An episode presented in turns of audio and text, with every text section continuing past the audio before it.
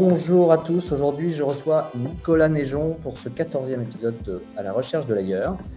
Nicolas a eu un, parcours euh, scientifique euh, avant de euh, s'orienter vers le monde, l'univers du vin, en créant une entreprise qui s'appelle Aven et qui commercialise un aérateur de vin connecté. Déjà, bonjour Nicolas, merci beaucoup de, de ton temps. Oui, pour commencer, est-ce que tu peux te présenter?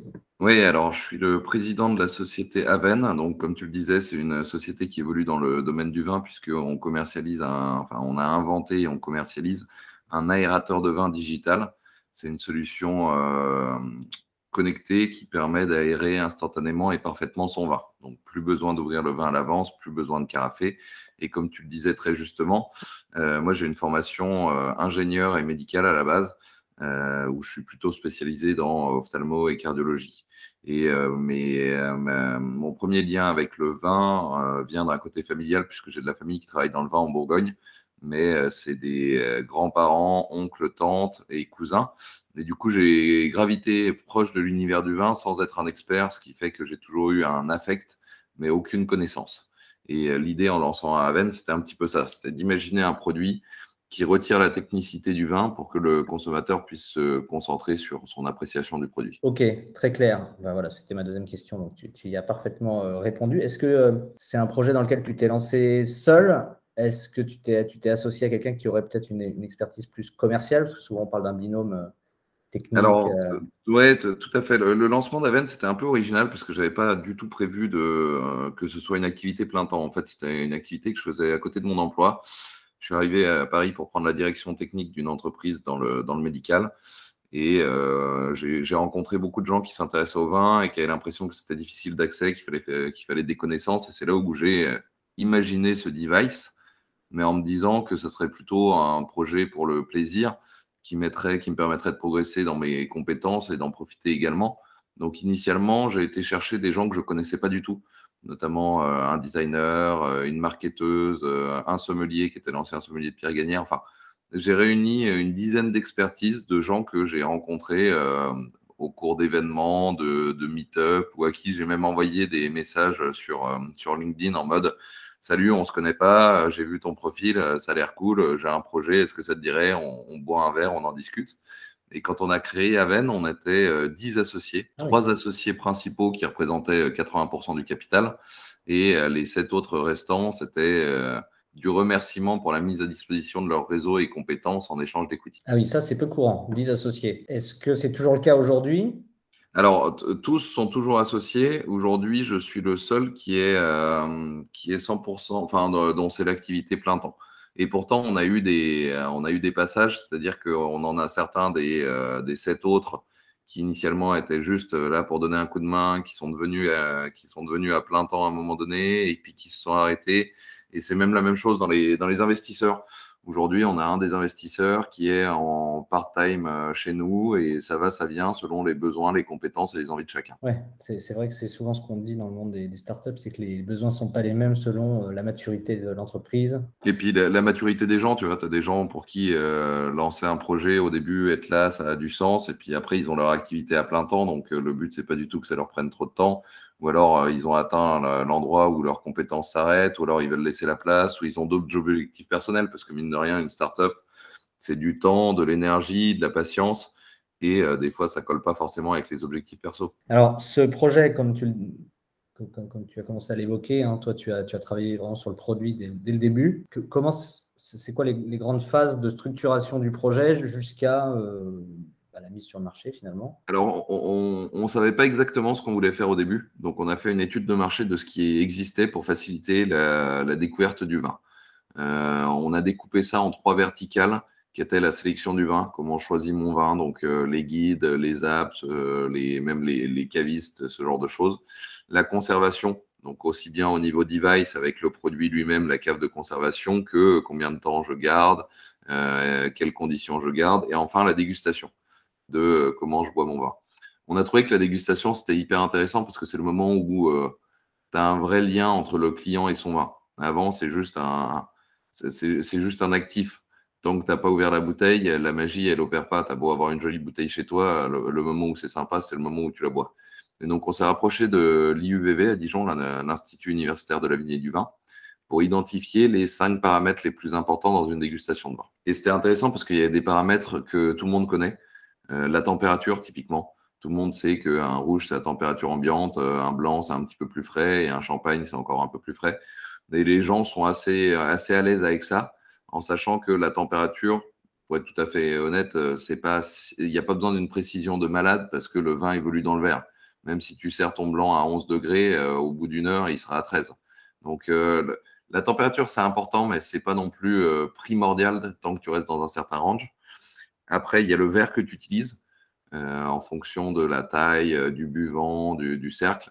Ça, c'était un petit peu délicat parce qu'on n'avait pas du tout pour, euh, pour idée de dire aux gens de se munir de 50 types de verres différents. Par contre, le verre a un vrai impact, c'est assez impressionnant. Euh, D'ailleurs, sur le vin comme sur le café, dernièrement, j'ai fait une dégustation de café dans des verres à vin et ça change complètement la perception du goût. Et ah ce qui était intéressant pour nous, c'était les trois derniers paramètres. Les trois derniers, c'est l'humeur dans laquelle tu te trouves.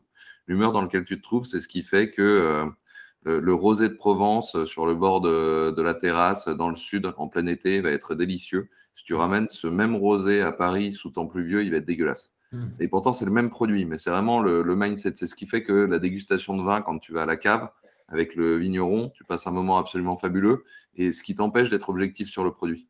Mais en même temps, tant mieux, parce que le, le vin, c'est des, des gens et c'est des moments que tu partages. Donc, il y a l'humeur, le temps que tu prends pour une dégustation. Ce qui fait que si tu bois un verre sur un coin de table euh, très rapidement au cours d'un repas le midi, euh, versus tu fais une dégustation où tu te poses la question des saveurs, de ce que tu ressens, de ce que tu as en bouche, ça va complètement changer la perception que tu as du vin. Et enfin, le dernier point, c'est l'aération du vin. Et quand on nous a dit l'aération du vin, c'était évident et en même temps, c'était euh, pour nous, c'était révolutionnaire parce que l'aération du vin, c'est un paramètre que tous les gens qui ont déjà bu du vin ont expérimenté. C'est ce qui fait qu'entre le premier verre de la bouteille, le vin, il n'a pas le même goût.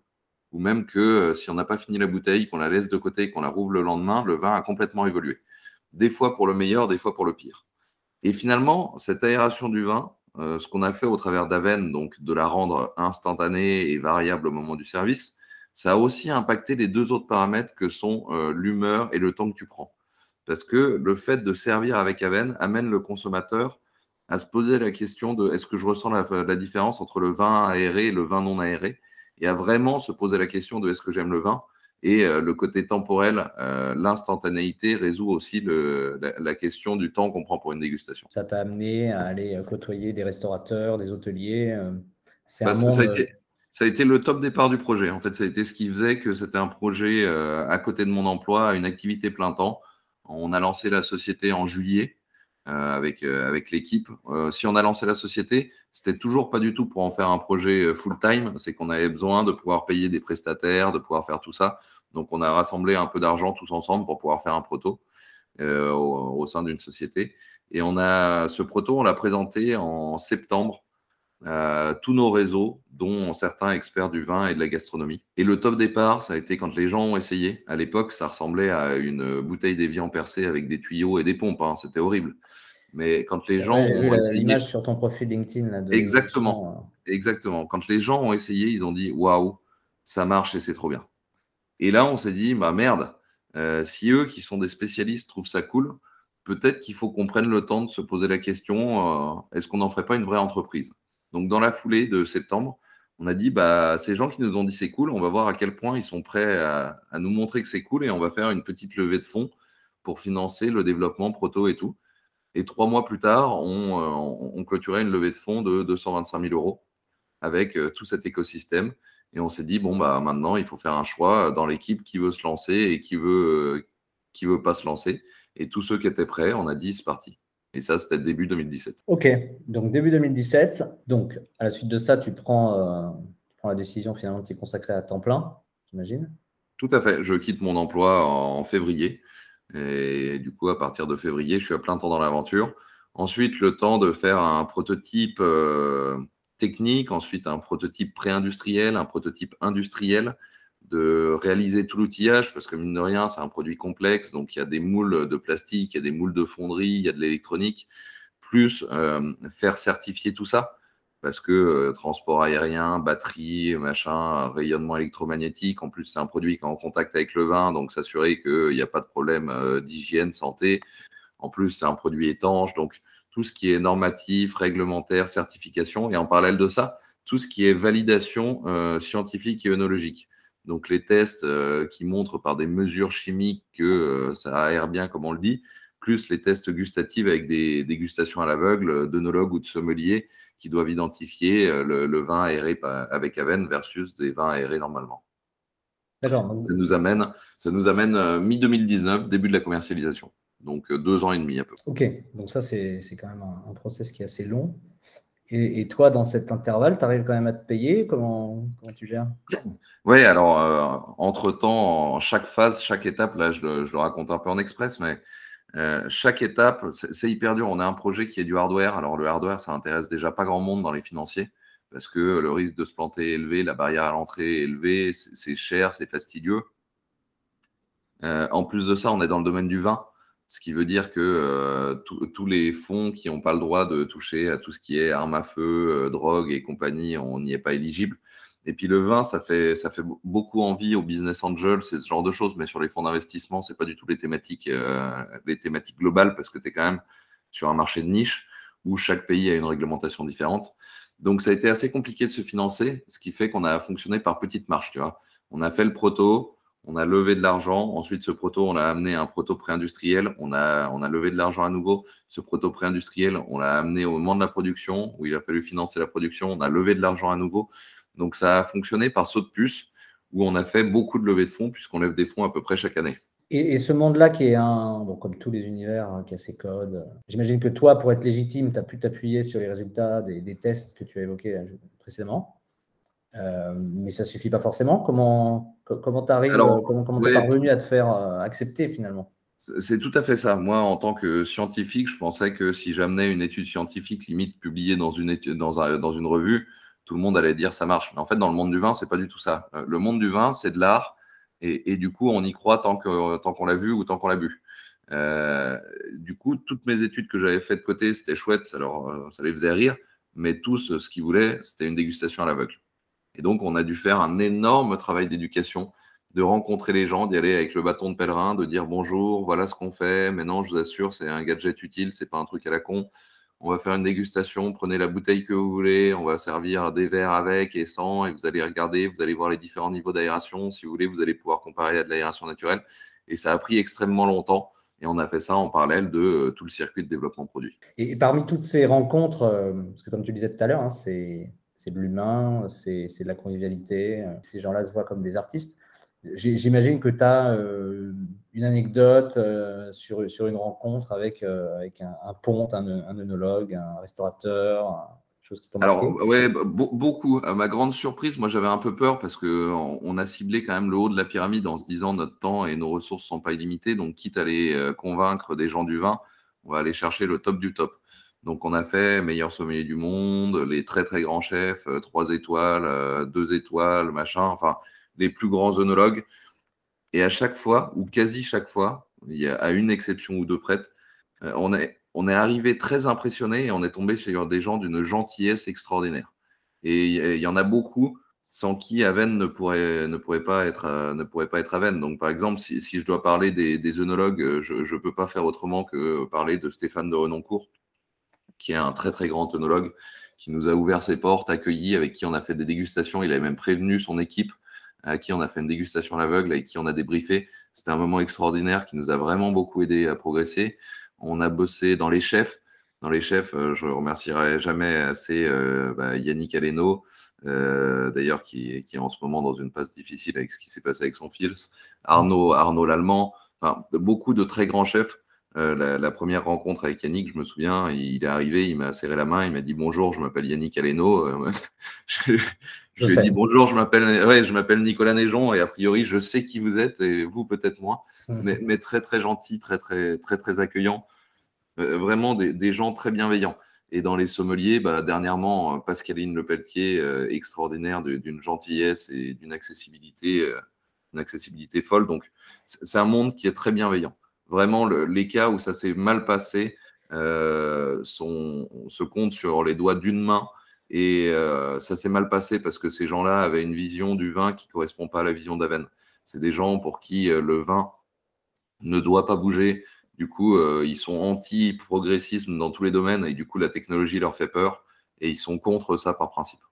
Ouais. Dans tous les autres cas, c'était franchement, c'était des rencontres euh, top et des rencontres humaines dont certains sont devenus des amis euh, proches. Oui, ils étaient, ils étaient dans le conservatisme. Ouais, t- ce qui fait qu'en France, on est tout à fait contre les bouchons à vis, alors que partout dans le monde, euh, on utilise des bouchons à vis, tu sais. Yes. Dans ce, dans ce projet-là que tu es en train de mener là, depuis plusieurs années, c'est quoi qui te, qui te donne le plus de plaisir? Alors, euh, il y a plusieurs choses qui me donnent euh, beaucoup de plaisir. La- L'aventure entrepreneuriale, parce que c'est pour ça que je l'ai fait au-delà du vin. C'est euh, quand j'étais dans le médical, euh, je faisais ça pour changer, pour changer le monde un peu. C'était important pour moi d'avoir un impact fort et j'ai vécu des moments très très forts en ophtalmo. Il y, a, des gens qui ont retrouvé la vue grâce à ce qu'on faisait. Enfin, c'est vraiment des choses qui te parlent, qui te touchent. Et euh, Aven, c'est rigolo parce que je change pas du tout le monde euh, de façon globale, mais tu le changes à ton échelle. C'est-à-dire les gens avec qui tu travailles, les gens avec qui tu interagis, mais comme le monde du vin. Peut-être que tu vas changer une personne, deux personnes, trois personnes, tes collaborateurs, tes, sous-traitants, ce genre de choses, mais, mais, mais le monde, tu le changes à ton échelle et finalement, tu as un impact assez fort local, pas global, mais local. Donc ça, c'est un plaisir au quotidien. Les équipes euh, sont top. Euh, ça, ça roule du, du tonnerre et pourtant, Dieu sait qu'on est passé par des, par des périodes vraiment difficiles, mais, euh, mais, mais on a une équipe qui est géniale. Ça, ça c'est quelque chose que j'apprécie. Et le deuxième point euh, qui m'arrive de plus en plus, c'est quand je vais au restaurant, par exemple, euh, que je vois mon produit et que je pose euh, la question en, naïf, en disant Ah, c'est quoi, ça marche bien? Et que les gens me disent Ah, c'est top, on l'utilise et ça se passe vraiment trop bien, on ne sait plus comment faire. Ou à l'inverse, l'autre jour, j'étais au restaurant avec un investisseur, donc j'avais amené. Euh, je l'ai sorti sur la table pour, pour voir la bouteille et le sommelier est venu me voir en disant Ah, vous connaissez, tout le monde m'en parle, il paraît que c'est génial, euh, est-ce que je peux essayer? Et du coup, je lui ai pas dit que j'étais le fondateur de l'entreprise et, c'était vraiment très agréable de dire Bah oui, allez-y, essayez-le, euh, dites-moi ce que vous en pensez. C'est ces moments où on se dit Voilà, on fait peut-être juste, entre guillemets, un aérateur de vin, mais ce, juste, ça, ça correspond à du concret derrière et du réel avec des vrais gens. Et ça, c'est vraiment trop bien. Bon, et en plus de ça, c'est utile quand tu es face à un investisseur. Tout à fait. Tout à fait. C'est ce que je dis à chaque fois. Je ne paye pas les gens pour qu'ils disent du bien du produit. Bon, écoute, euh, bah oui, c'est sûr que c'est euh, valorisant, j'imagine, de, de se dire que que- qu'on a fait déjà un produit de qualité. Que je ressens quand même une, euh, volonté de ta part de, dans la mesure où tu travailles avec, avec des artistes, euh, bah, de leur fournir quelque chose qui permet de tendre vers l'excellence, qui est leur, leur leur objectif à tous, j'imagine. Tout à fait. Alors, le, une petite question euh, un peu euh, à côté de, ces questions business-là, est-ce que, tu lis? Et si oui, est-ce qu'il y a des livres qui t'ont euh, inspiré, qui t'ont marqué? Alors, je, lis, je lis beaucoup. En ce moment, je lis plus sur le format téléphone, tablette, ordi que format livre. Mais non, non, il y a, quelques livres, c'est, je dirais, cette dernière année qui, qui sont importants. Après, ça, ça dépend, ça dépend quel type de livre. Est-ce que c'est des livres euh, perso, des livres pro? euh, Des livres qui t'ont inspiré, euh, ça peut être des livres perso, euh, peut-être même plus des livres perso des- que des livres pro d'ailleurs. Il y en a un que je recommande souvent, que je trouve très intéressant, c'est La Vache pourpre de Seth Godin, qui est un, qui est un monstre du marketing.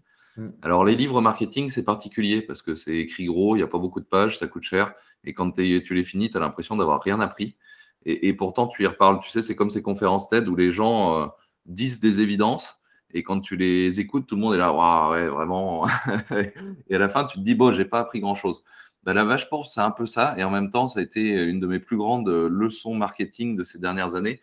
Euh, le livre correspond au principe. Le principe de la vache pourpre, c'est de penser différemment. C'est de dire, si tu essaies de faire ce que les autres ont déjà fait, au mieux, tu seras aussi bien, voire avec vraiment un tout petit peu de chance, tu seras meilleur, mais dans la plupart des cas, tu seras plus mauvais. Et euh, c'est de dire, arrête d'essayer de faire la même chose que les autres, essaie de faire différemment. Le digital permet, euh, permet de faire ça, on le voit. hein, dans...